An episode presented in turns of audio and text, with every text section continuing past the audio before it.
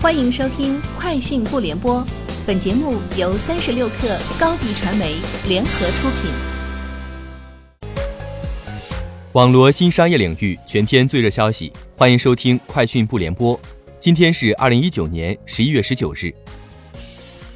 三十六克获悉，天眼查数据显示，十一月十二号，滴滴出行的运营主体北京小桔科技有限公司新增对外投资信息，出资一千万人民币。成立北京丽丽城传媒有限公司，北京丽丽城传媒有限公司法定代表人为滴滴市场部负责人王佳杰，经营范围包括电视剧制作、音像制品制作、电子出版物制作、电影发行等，由北京小菊科技有限公司全资控股。旷视科技寻求香港 IPO，本周四获批，计划筹集五亿至十亿美元的资金，但是尚未决定启动预推介。据知情人士透露，受超额认购影响，阿里巴巴决定提前结束潜在机构投资者对其香港二次上市的新股认购，结束时间为美国东部时间周二中午十二点，北京时间周三凌晨一点，比阿里巴巴及其投资银行顾问最初的计划提前半天。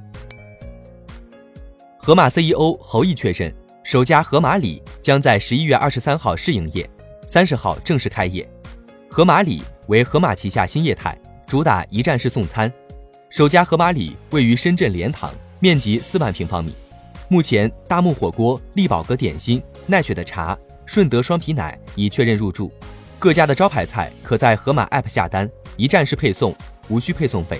盒马方面还宣称，还有不少新服务会在即将开业的盒马里购物中心亮相。据外媒报道，特斯拉公司位于美国新泽西州。哈西帕尼市一家娃娃便利店附近的充电站发生了起火。娃娃便利店连锁集团是特斯拉充电服务的合作伙伴。在发生这次火灾的充电站内，特斯拉官方网站的信息显示，这里安装了八个一百二十千瓦的充电桩，特斯拉电动车车主可以全天候使用。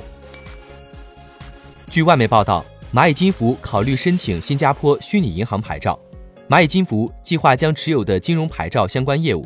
划入新成立的子公司，这种架构预计能减少资本需求。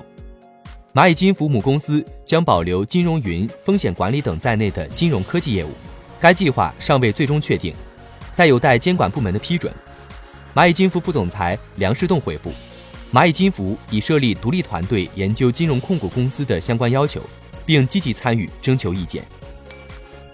十一月三号，国家六 G 技术研发推进工作组。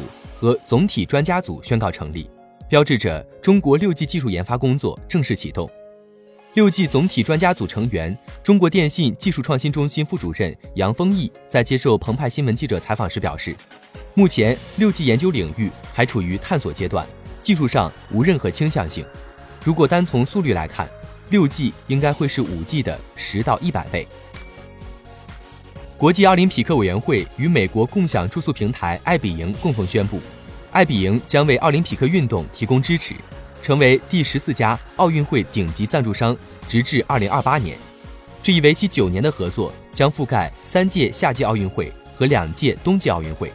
另据国际奥委会与国际残奥委会的长期合作协议，爱彼迎也取得了国际残奥委会、残奥会及青奥会的市场营销权益。以上就是今天节目的全部内容，明天见。